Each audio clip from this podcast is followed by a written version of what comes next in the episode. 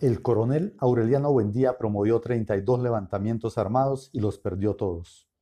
Tuvo 17 hijos varones de 17 mujeres distintas que fueron exterminados uno tras otro en una sola noche, antes de que el mayor cumpliera 35 años. Escapó a 14 atentados, a 73 emboscadas y a un pelotón de fusilamiento.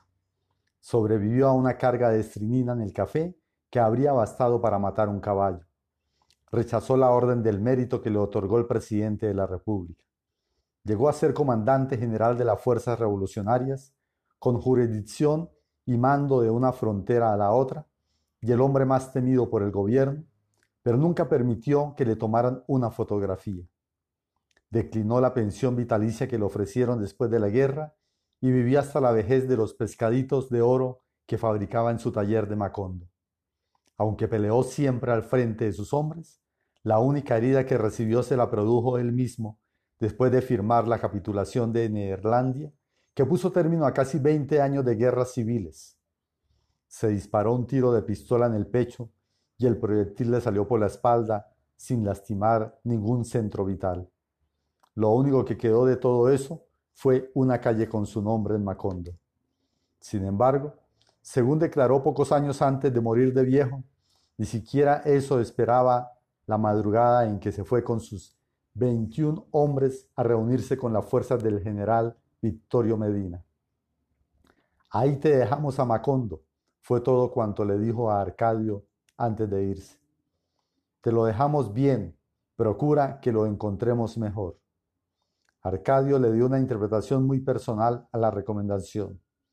Se inventó un uniforme con galones y charreteras de mariscal inspirado en las láminas de un libro de Melquiades, y se colgó al cinto el sable con borlas doradas del capitán fusilado. Emplazó las dos piezas de artillería a la entrada del pueblo, uniformó a sus antiguos alumnos, exacerbados por sus proclamas incendiarias, y los dejó vagar armados por las calles para dar a los forasteros una impresión de invulnerabilidad. Fue un truco de doble filo porque el gobierno no se atrevió a atacar la plaza durante diez meses, pero cuando lo hizo, descargó contra ella una fuerza tan desproporcionada que liquidó la resistencia en media hora. Desde el primer día de su mandato, Arcadio reveló su afición por los bandos. Leyó hasta cuatro diarios para ordenar y disponer cuanto le pasaba por la cabeza. Implantó el servicio militar obligatorio desde los 18 años declaró de utilidad pública los animales que transitaban por las calles después de las seis de la tarde e impuso a los hombres mayores de edad la obligación de usar un brazal rojo. Recluyó al padre Nicanor en la casa cural bajo amenaza de fusilamiento y le prohibió decir misa y tocar las campanas como no fuera para celebrar las victorias liberales. Para que nadie pusiera en duda la severidad de sus propósitos, mandó que un pelotón de fusilamiento se entrenara en la plaza pública disparando contra un espantapájaros. Al principio nadie lo tomó en serio. Eran, al fin de cuentas, los muchachos de la escuela jugando a gente mayor. Pero una noche, al entrar Arcadio en la tienda de Catarino, el trompetista de la banda lo saludó con un toque de fanfarria que provocó las risas de la clientela, y Arcadio lo hizo fusilar por irrespeto a la autoridad. A quienes protestaron los puso a pan y agua con los tobillos en un cepo que instaló en un cuarto de la escuela. Eres un asesino, le gritaba Úrsula cada vez que se enteraba de alguna nueva arbitrariedad. Cuando Aureliano lo sepa, te va a fusilar a ti y yo seré la primera en alegrarme. Pero todo fue inútil. Arcadio siguió apretando los torniquetes de un rigor innecesario hasta convertirse en el más cruel de los gobernantes que hubo nunca en Macondo. Ahora sufran la diferencia, dijo don Apolinar Moscote en cierta ocasión. ¿Esto es el paraíso liberal? Arcadio lo supo. Al frente de una patrulla, asaltó la casa, destrozó los muebles, vapuleó a las hijas y se llevó a rastras a don Apolinar Moscote. Cuando Úrsula irrumpió en el patio del cuartel, Después de haber atravesado el pueblo clamando de vergüenza y blandiendo de rabia un rebenque alquitranado, el propio Arcadio se disponía a dar la orden de fuego al pelotón de fusilamiento. Atrévete, bastardo, gritó Úrsula. Antes de que Arcadio tuviera tiempo de reaccionar, le descargó el primer vergajazo. Atrévete, asesino, gritaba, y mátame también a mí, hijo de mala madre. Así no tendré ojos para llorar la vergüenza de haber creado un fenómeno. Azotándolo sin misericordia, lo persiguió hasta el fondo del patio, donde Arcadio se enrolló como un caracol. Don Apolinar Moscote estaba inconsciente, amarrado en el poste donde antes tenían al espantapájaros despedazado por los tiros de entrenamiento. Los muchachos del pelotón se dispersaron, temerosos de que Úrsula terminara desahogándose con ellos, pero ni siquiera los miró. Dejó a Arcadio con el uniforme arrastrado, bramando de dolor y rabia, y desató a un Apolinar Moscote para llevarlo a su casa. Antes de abandonar el cuartel, soltó a los presos del cepo. A partir de entonces, fue ella quien mandó en el pueblo. Restableció la misa dominical, suspendió el uso de los brazales rojos y descalificó los bandos atrabiliarios, pero a despecho de su fortaleza, siguió llorando la desdicha de su destino. Se sintió tan sola que buscó la inútil compañía del marido olvidado bajo el castaño. Mira en lo que hemos quedado, le decía mientras las lluvias de junio amenazaban con derribar el cobertizo de palma. Mira la casa vacía, nuestros hijos desperdigados por el mundo y nosotros dos solos otra vez como al principio. José Arcadio Buendía, hundido en un abismo de inconsciencia, era sordo a sus lamentos. Al comienzo de su locura anunciaba con latinajos apremiantes sus urgencias cotidianas. En fugaces escampadas de lucidez, cuando Amaranta le llevaba la comida, él le comunicaba sus pesares más molestos y se prestaba con docilidad a sus ventosas y, sinapismos. Pero en la época en que Úrsula fue a lamentarse a su lado, había perdido todo contacto con la realidad. Ella lo bañaba por partes sentado en el banquito mientras le daba noticias de la familia. Aureliano se ha ido a la guerra hace ya más de cuatro meses y no hemos vuelto a saber de él, le decía, resergándole la espalda con un estropajo enjabonado. José Arcadio volvió, hecho un hombrazo más alto que tú y todo bordado en punto de cruz, pero solo vino a traer la vergüenza a nuestra casa. Creyó observar, sin embargo, que su marido se entristecía con las malas noticias. Entonces optó por mentirle. No me creas lo que te digo, decía, mientras echaba ceniza sobre sus excrementos para recogerlos con la pala. Dios quiso que José Arcadio y Rebeca se casaran y ahora son muy felices. Llegó a ser tan sincera en el engaño que ella misma acabó consolándose con sus propias mentiras. Arcadio ya es un hombre serio, decía, y muy valiente, y muy buen mozo con su uniforme y su sable. Era como hablarle a un muerto, porque José Arcadio Buendía estaba ya fuera del alcance de toda preocupación. Pero ella insistió. Lo veía tan manso, tan indiferente a todo, que decidió soltarlo. Él ni siquiera se movió del banquito. Siguió expuesto al sol y la lluvia, como si las sogas fueran innecesarias, porque un dominio superior a cualquier atadura visible lo mantenía amarrado al tronco del castaño. Hacia el mes de agosto, cuando el invierno empezaba a eternizarse, Úrsula pudo por fin darle una noticia que parecía verdad. Fíjate que nos sigue atosigando la buena suerte, le dijo. Amaranta y el italiano de la pianola se van a casar. Amaranta y Pietro Crespi, en efecto, habían profundizado en la amistad, amparados por la confianza de Úrsula, que esta vez no creyó necesario vigilar las visitas. Era un noviazgo crepuscular. El italiano llegaba al atardecer con una gardenia en el ojal y la traducía a Amaranta soneto de Petrarca.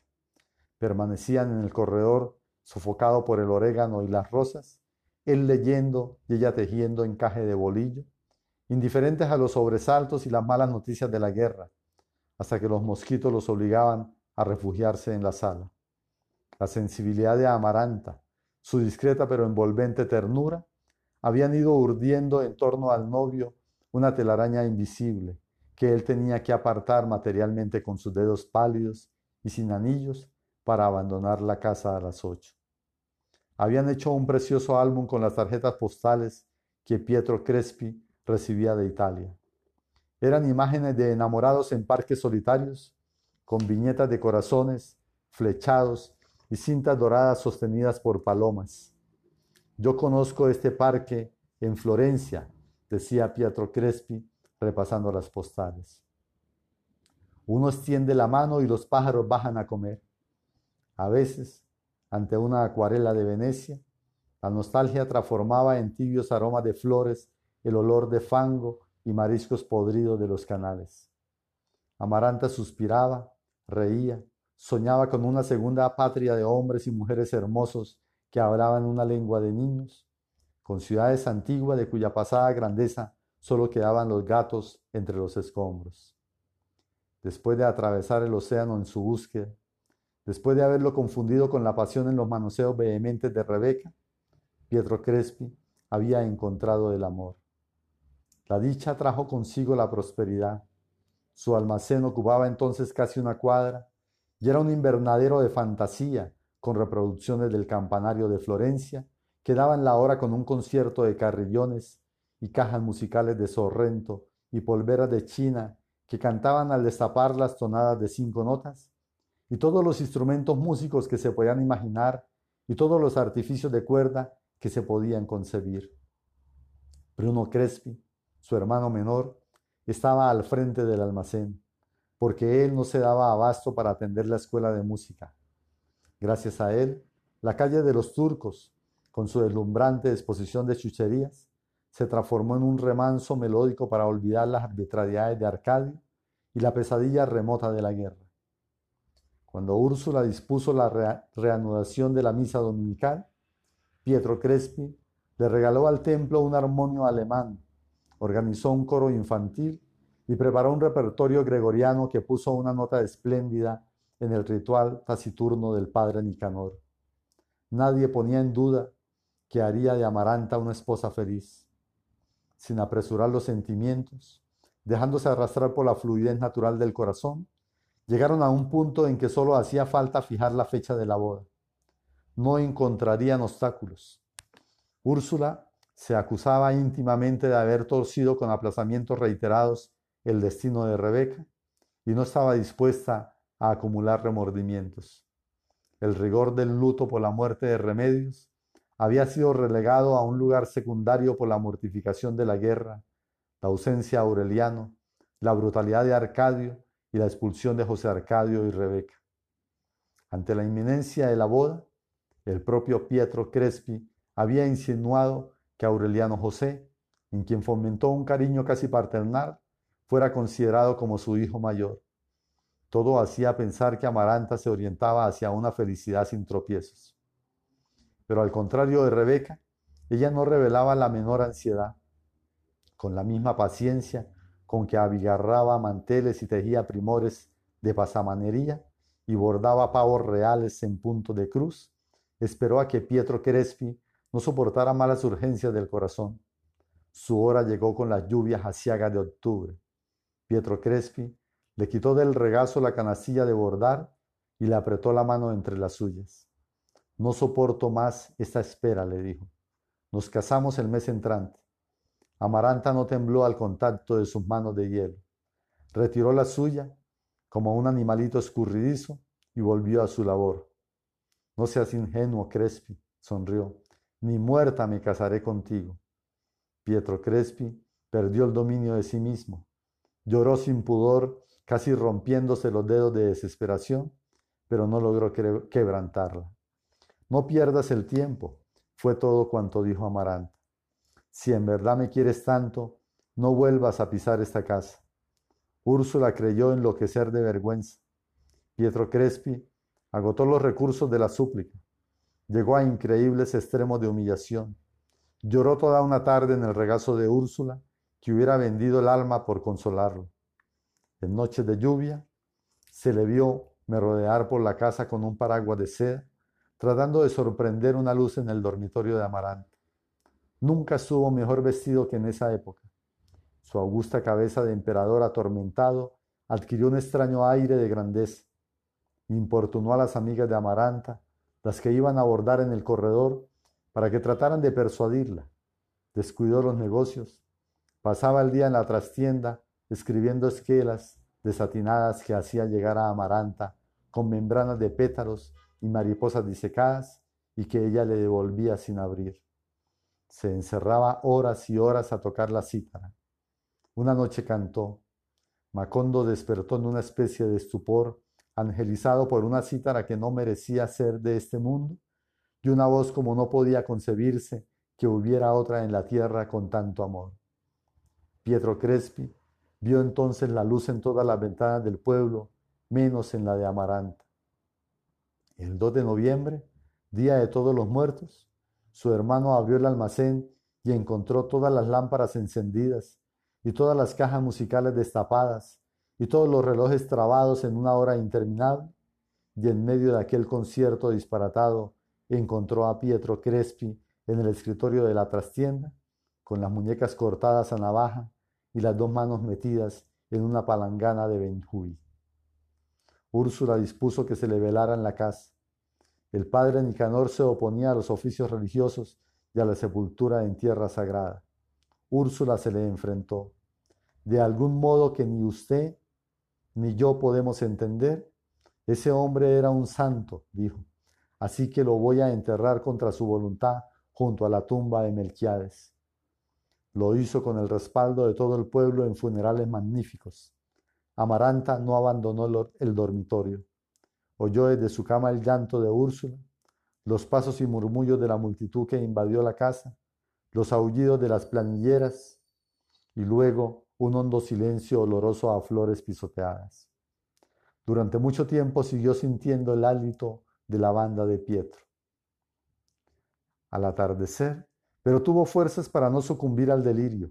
Úrsula la abandonó. Ni siquiera levantó los ojos para apiadarse de ella la tarde en que Amaranta entró en la cocina y puso la mano en las brasas del fogón hasta que le dolió tanto que no sintió más dolor sino la pestilencia de su propia carne chamuscada. Fue una cura de burro para el remordimiento. Durante varios días anduvo por la casa con la mano metida en un tazón con claras de huevo, y cuando sanaron las quemaduras, pareció como si las claras de huevo, de huevo hubieran cicatrizado también las úlceras de su corazón. La única huella externa que le dejó la tragedia fue la venda de gasa negra que se puso en la mano quemada y que había de llevar hasta la muerte.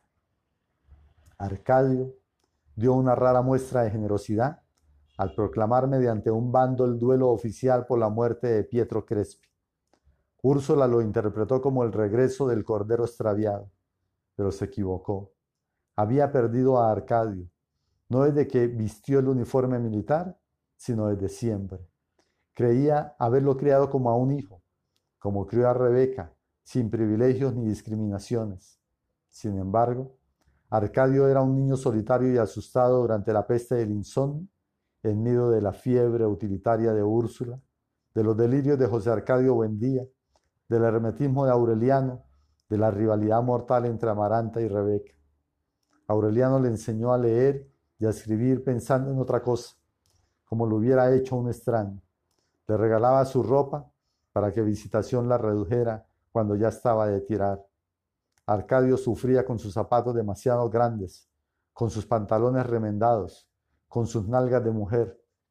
Nunca logró comunicarse con nadie mejor que lo hizo con visitación y cataure en su lengua. Melquiades fue el único que en realidad se ocupó de él, que le hacía escuchar sus textos incomprensibles y le daba instrucciones sobre el arte de la daguerrotipia. Nadie se imaginaba cuánto lloró su muerte en secreto y con qué desesperación trató de revivirlo en el estudio inútil de sus papeles la escuela donde se le ponía atención y se le respetaba, y luego el poder, con sus bandos terminantes su uniforme de gloria, lo liberaron del peso de una antigua amargura. Una noche, en la tienda de Catarín, alguien se atrevió a decirle, no mereces el apellido que llevas. Al contrario de lo que todos esperaban, Arcadio no lo hizo fusilar. A mucha honra, dijo, no soy un buen día. Quienes conocían el secreto de su filiación pensaron por aquella réplica que también él estaba al corriente, pero en realidad no lo estuvo nunca. Pilar Ternera, su madre, que le había hecho vivir la sangre en el cuarto de daguerrotipia, fue para él una obsesión tan irresistible como lo fue primero para José Arcadio y luego para Aureliano. A pesar de que había perdido sus encantos y el esplendor de su risa, él la buscaba y la encontraba en el rastro de su olor de humo. Poco antes de la guerra, un mediodía en que ella fue más tarde que de costumbre a buscar a su hijo menor a la escuela, Arcadio la estaba esperando en el cuarto donde solía hacer la siesta y donde después instaló el cepo. Mientras el niño jugaba en el patio, él esperó en la hamaca, temblando de ansiedad, sabiendo que Pilar Ternera tenía que pasar por ahí. Llegó. Arcadio la agarró por la muñeca y trató de meterla en la hamaca. No puedo, no puedo, dijo Pilar Ternera horrorizada. No te imaginas cómo quisiera complacerte, pero Dios es testigo que no puedo. Arcadio la agarró por la cintura con su tremenda fuerza hereditaria y sintió que el mundo se borraba al contacto de su piel. No te hagas la santa, decía. Al fin todo el mundo sabe que eres una puta. Pilar se sobrepuso al asco que le inspiraba su miserable destino. Los niños se van a dar cuenta, murmuró. Es mejor que esta noche dejen la puerta sin tranque. Arcadio la esperó aquella noche tiritando de fiebre en la hamaca. Esperó sin dormir, oyendo los grillos alborotados de la madrugada sin término y el horario implacable de los alcaravanes, cada vez más convencido de que lo habían engañado. De pronto, cuando la ansiedad se había descompuesto en rabia, la puerta se abrió. Pocos meses después, frente al pelotón de fusilamiento, Arcadio había de revivir los pasos perdidos en el salón de clases, los tropiezos contra los escaños y, por último, la densidad de un cuerpo en las tinieblas del cuarto y los latidos del aire bombeado por un corazón que no era el suyo.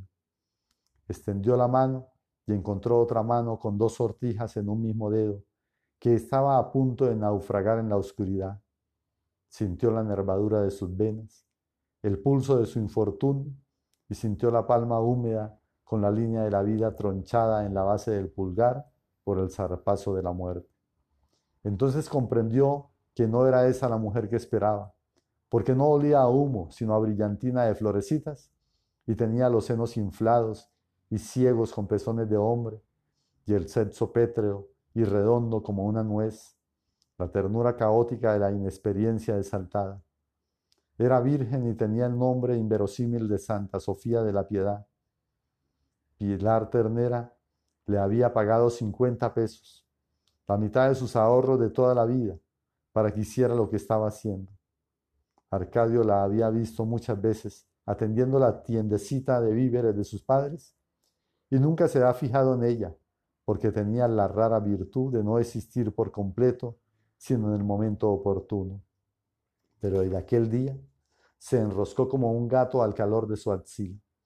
Ella iba a la escuela a la hora de la siesta con el consentimiento de sus padres, a quienes Pilar Ternera había pagado la otra mitad de sus ahorros. Más tarde, cuando las tropas del gobierno los desalojaron del local, se amaban entre las latas de manteca y los sacos de maíz de la trastienda. Por la época en que Arcadio fue nombrado jefe civil y militar, tuvieron una hija. Los únicos parientes que se enteraron fueron José Arcadio y Rebeca, con quienes Arcadio mantenía entonces relaciones íntimas, fundadas no tanto en el parentesco como en la complicidad. José Arcadio había doblegado la cerviz al yugo matrimonial. El carácter firme de Rebeca, la voracidad de su vientre, su tenaz ambición, absorbieron la descomunal energía del marido, que de holgazán y mujeriego se convirtió en un enorme animal de trabajo. Tenían una casa limpia y ordenada. Rebeca la abría de par en par al amanecer y el viento de las tumbas entraba por las ventanas y salía por las puertas del patio y dejaba las paredes blanqueadas y los muebles curtidos por el salitre de los muertos. El hambre de tierra, el clo-clo de los huesos de sus padres, la impaciencia de su sangre frente a la pasividad de Pietro Crespi estaban relegados al desván de la memoria.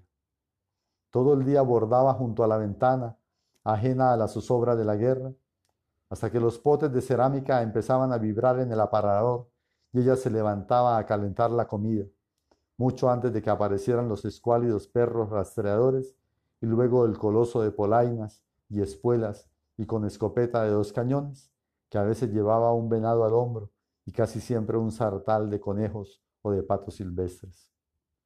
Una tarde, al principio de su gobierno, Arcadio fue a visitarlos de un modo intempestivo. No lo veían desde que abandonaron la casa, pero se mostró tan cariñoso y familiar que lo invitaron a compartir el guisado. Solo cuando tomaban el café reveló Arcadio el motivo de su visita. Había recibido una denuncia contra José Arcadio. Se decía que empezó arando su patio y había seguido derecho por las tierras contiguas, derribando cercas y arrasando ranchos con sus bueyes hasta apoderarse por la fuerza de los mejores predios del contorno. A los campesinos que no, habían que no había despojado, porque no le interesaban sus tierras, les impuso una contribución que cobraba cada sábado con los perros de presa y la escopeta de dos cañones. No lo negó. Fundaba su derecho en que las tierras usurpadas habían sido distribuidas por José Arcadio Buendía en los tiempos de la fundación y creía posible demostrar que su padre estaba loco desde entonces, puesto que dispuso de un patrimonio que en realidad pertenecía a la familia. Era un alegato innecesario, porque Arcadio no había ido a hacer justicia. Ofreció simplemente crear una oficina de registro de la propiedad para que José Arcadio legalizara los títulos de la tierra usurpada con la condición de que delegara en el gobierno local el derecho de cobrar las contribuciones. Se pusieron de acuerdo. Años después, cuando el coronel Aureliano Buendía examinó los títulos de propiedad, encontró que estaban registradas a nombre de su hermano todas las tierras que se divisaban desde la colina de su patio hasta el horizonte, inclusive el cementerio, y que en los once meses de su mandato, Arcadio había cargado no solo con el dinero de las contribuciones, sino también con el que cobraba al pueblo por el derecho de enterrar a los muertos en predio de José Arcadio. Úrsula tardó varios meses en saber lo que ya era del dominio público porque la gente se lo ocultaba para no aumentarle el sufrimiento. Empezó por sospecharlo. Arcadio está construyendo una casa. Le confió con fingido orgullo a su marido mientras trataba de meterle en la boca una cucharada de jarabe de totum. Sin embargo, suspiró involuntariamente. No sé por qué todo esto me huele mal. Más tarde, cuando se enteró de que Arcadio no solo había terminado la casa, sino que había encargado un mobiliario vienés, confirmó la sospecha de que estaba disponiendo de los fondos públicos. Eres la vergüenza de nuestro apellido, le gritó un domingo después de misa, cuando lo vio en la casa nueva jugando barajas con sus oficiales. Arcadio no le prestó atención. Solo entonces supo Úrsula que tenía una hija de seis meses y que Santa Sofía de la Piedad, con quien vivía sin casarse, estaba otra vez encinta. Resolvió escribirle al coronel Aureliano Buendía en cualquier lugar en que se encontrara para ponerlo al corriente de la situación. Pero los acontecimientos que se precipitaron por aquellos días no solo impidieron sus propósitos, sino que la hicieron arrepentirse de haberlos concebido. La guerra, hasta entonces no había sido más que una palabra para designar una circunstancia vaga y remota, se concretó en una realidad dramática. A fines de febrero llegó a Macondo una anciana de aspecto ceniciento, montada en un burro cargado de escobas. Parecía tan inofensiva que las patrullas de vigilancia la dejaron pasar sin preguntas, como uno más de los vendedores que a menudo llegaban de los pueblos de la Ciénaga. Fue directamente al cuartel.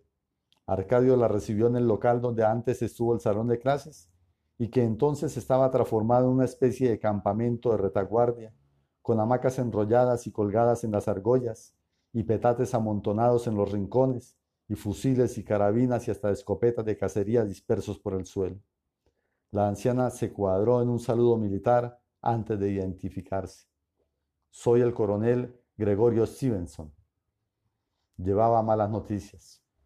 Los últimos focos de resistencia liberal, según dijo, estaban siendo exterminados. El coronel Aureliano Buendía, a quien había dejado batiéndose en retirada por los lados de Río H, le encomendó la misión de hablar con Arcadio, debía entregar la plaza sin resistencia, poniendo como condición que se respetaran bajo palabra de honor la vida y las propiedades de los liberales. Arcadio examinó con una mirada de conmiseración a aquel extraño mensajero que habría podido confundirse con una abuela fugitiva. Usted, por supuesto, trae algún papel escrito, dijo. Por supuesto, contestó el emisario. No lo traigo. Es fácil comprender que en las actuales circunstancias no se lleve encima nada comprometedor. Mientras hablaba, se sacó del corpiño y puso en la mesa un pescadito de oro. Creo que con esto será suficiente, dijo. Arcadio comprobó que en efecto era uno de los pescaditos hechos por el coronel Aureliano Buendía.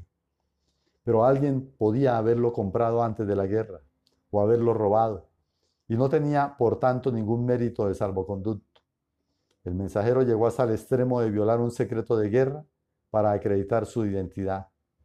Reveló que iba en misión a Curazao, donde esperaba reclutar exiliados de todo el Caribe y adquirir armas y pertrechos suficientes para intentar un desembarco a fin de año. Confiando en ese plan, el coronel Aureliano Buendía no era partidario de que en aquel momento se hicieran sacrificios inútiles. Pero Arcadio fue inflexible. Hizo encarcelar al mensajero mientras comprobaba su identidad y resolvió defender la plaza hasta la muerte. No tuvo que esperar mucho tiempo. Las noticias del fracaso liberal fueron cada vez más concretas. A fines de marzo, en una madrugada de lluvias prematuras, la calma tensa de las semanas anteriores se resolvió abruptamente con un desesperado toque de corneta, seguido de un cañonazo que desbarató la torre del templo. En realidad la voluntad de resistencia de Arcadio era una locura.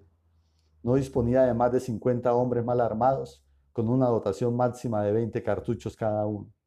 Pero entre ellos, sus antiguos alumnos, excitados con proclamas altisonantes, estaban decididos a sacrificar el pellejo por una causa perdida. En medio del tropel de botas, de órdenes contradictorias, de cañonazos que hacían temblar la tierra, de disparos atolondrados y de toques de corneta sin sentido, el supuesto coronel Stevenson consiguió hablar con Arcadio. Evíteme la indignidad de morir en el cepo con esos trapos de mujer, le dijo. Si he de morir, que sea peleando. Logró convencerlo. Arcadio ordenó que le entregaran un arma con 20 cartuchos y lo dejaran con cinco hombres defendiendo el cuartel mientras él iba con su estado mayor a ponerse al frente de la resistencia. No alcanzó a llegar al camino de la ciénaga. Las barricadas habían sido despedazadas y los defensores se batían al descubierto en las calles, primero hasta donde les alcanzaba la dotación de los fusiles, y luego con pistolas, contrafusiles y por último cuerpo a cuerpo. Ante la inminencia de la derrota, algunas mujeres se echaron a la calle armadas de palos y cuchillos de cocina. En aquella confusión, Arcadio encontró a Amaranta, que andaba buscándolo como una loca, en camisa de dormir, con dos viejas pistolas de José Arcadio Buendía le dio su fusil a un oficial que había sido desarmado en la refriega y se evadió con Amaranta por una calle adyacente para llevarla a casa. Úrsula estaba en la puerta, esperando, indiferente a las descargas que habían abierto una tronera en la fachada de la casa vecina. La lluvia cedía, pero las calles estaban resbaladizas y blandas como jabón derretido, y había que adivinar las distancias en la oscuridad. Arcadio dejó a Amaranta con Úrsula y trató de enfrentarse a dos soldados que soltaron una andanada ciega desde la esquina. Las viejas pistolas guardadas muchos años en un ropero no funcionaron. Protegiendo a Arcadio con su cuerpo, Úrsula intentó arrastrarlo hasta la casa. Ven por Dios, le gritaba. Ya basta de locuras. Los soldados los apuntaron. Suelte a ese hombre, señora, gritó uno de ellos, o no respondemos. Arcadio empujó a Úrsula hacia la casa y se entregó. Poco después terminaron los disparos y empezaron a repicar las campanas. La resistencia había sido aniquilada en menos de media hora. Ni uno solo de los hombres de Arcadio sobrevivió al asalto, pero antes de morir se llevaron por delante a 300 soldados. El último baluarte fue el cuartel. Antes de ser atacado, el supuesto coronel Gregorio Stevenson puso en libertad a los presos y ordenó a sus hombres que salieran a batirse en la calle. La extraordinaria movilidad y la puntería certera con que disparó sus 20 cartuchos por las diferentes ventanas dieron la impresión de que el cuartel estaba bien resguardado y los atacantes lo despedazaron a cañonazos. El capitán que dirigió la operación se asombró de encontrar los escombros desiertos y un solo hombre en calzoncillos muerto con el fusil sin carga, todavía agarrado por un brazo que había sido arrancado de cuajo. Tenía una frondosa cabellera de mujer enrollada en la nuca con una peineta y en el cuello un escapulario con un pescadito de oro. Al voltearlo con la puntera de la bota para alumbrarle la cara, el capitán se quedó perplejo. Mierda, exclamó. Otros oficiales se acercaron. Miren dónde vino a aparecer este hombre, les dijo.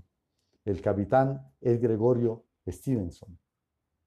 Al amanecer, después de un consejo de guerra sumario, Arcadio fue fusilado contra el muro del cementerio. En las dos últimas horas de su vida no logró entender por qué había desaparecido el miedo que lo atormentó desde la infancia. Impasible, sin preocuparse siquiera por demostrar su reciente valor, escuchó los interminables cargos de la acusación. Pensaba en Úrsula, que a esa hora debía estar bajo el castaño tomando el café con José Arcadio Buendía. Pensaba en su hija de ocho meses, que aún no tenía nombre y en el que iba a nacer en agosto. Pensaba en Santa Sofía de la Piedad, a quien la noche anterior dejó salando un venado para el almuerzo del sábado, y añoró su cabello chorreado sobre los hombros y sus pestañas que parecían artificiales. Pensaba en su gente sin, sentimentalismos, en un severo ajuste de cuentas con la vida, empezando a comprender cuánto quería en realidad a las personas que más había odiado. El presidente del Consejo de Guerra inició su discurso final antes de que Arcadio cayera en la cuenta de que habían transcurrido dos horas. Aunque los cargos comprobados no tuvieran sobrados méritos, decía el presidente, la temeridad irresponsable y criminal con que el acusado empujó a sus subordinados a una muerte inútil bastaría para merecerle la pena capital en la escuela desportillada donde experimentó por primera vez la seguridad del poder, a pocos metros del cuarto donde conoció la incertidumbre del amor, Arcadio encontró ridículo el formalismo de la muerte. En realidad no le importaba la muerte sino la vida, y por eso la sensación que experimentó cuando pronunciaron la sentencia no fue una sensación de miedo sino de nostalgia. No habló mientras no le preguntaban cuál era su última, mientras no le preguntaron cuál era su última voluntad. Díganle a mi mujer, contestó con voz bien timbrada, que le ponga a la niña el nombre de Úrsula. Hizo una pausa y confirmó, Úrsula como la abuela. Y díganle también que si el que van a nacer nace varón, que le pongan José Arcadio, pero no por el tío, sino por el abuelo. Antes de que lo llevaran al paredón, el padre Nicanor trató de asistirlo. No tengo nada de qué arrepentirme, dijo, Arcadio y se puso a las órdenes del pelotón después de tomarse una taza de café negro. El jefe del pelotón, especialista en ejecuciones sumarias, tenía un nombre que era mucho más que una casualidad. Capitán Roque Carnicero. Camino del cementerio, bajo la llovina persistente, Arcadio observó que en el horizonte despuntaba un miércoles radiante.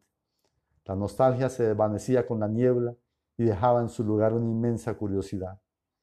Solo cuando le ordenaron ponerse de espaldas al muro, Arcadio vio a Rebeca con el pelo mojado y un vestido de flores rosadas, abriendo la casa de par en par. Hizo un esfuerzo para que lo reconociera. En efecto, Rebeca miró casualmente hacia el muro y se quedó paralizada de estupor y apenas pudo reaccionar para hacerle a Arcadio una señal de adiós con la mano. Arcadio le contestó en la misma forma. En ese instante lo apuntaron las bocas ahumadas de los fusiles y oyó letra por letra las encíclicas cantadas de Melquiades y sintió los pasos perdidos de Santa Sofía de la Piedad, virgen, en el salón de clases y experimentó en la nariz la misma dureza de hielo que le había llamado la atención en las fosas nasales del cadáver de Remedios.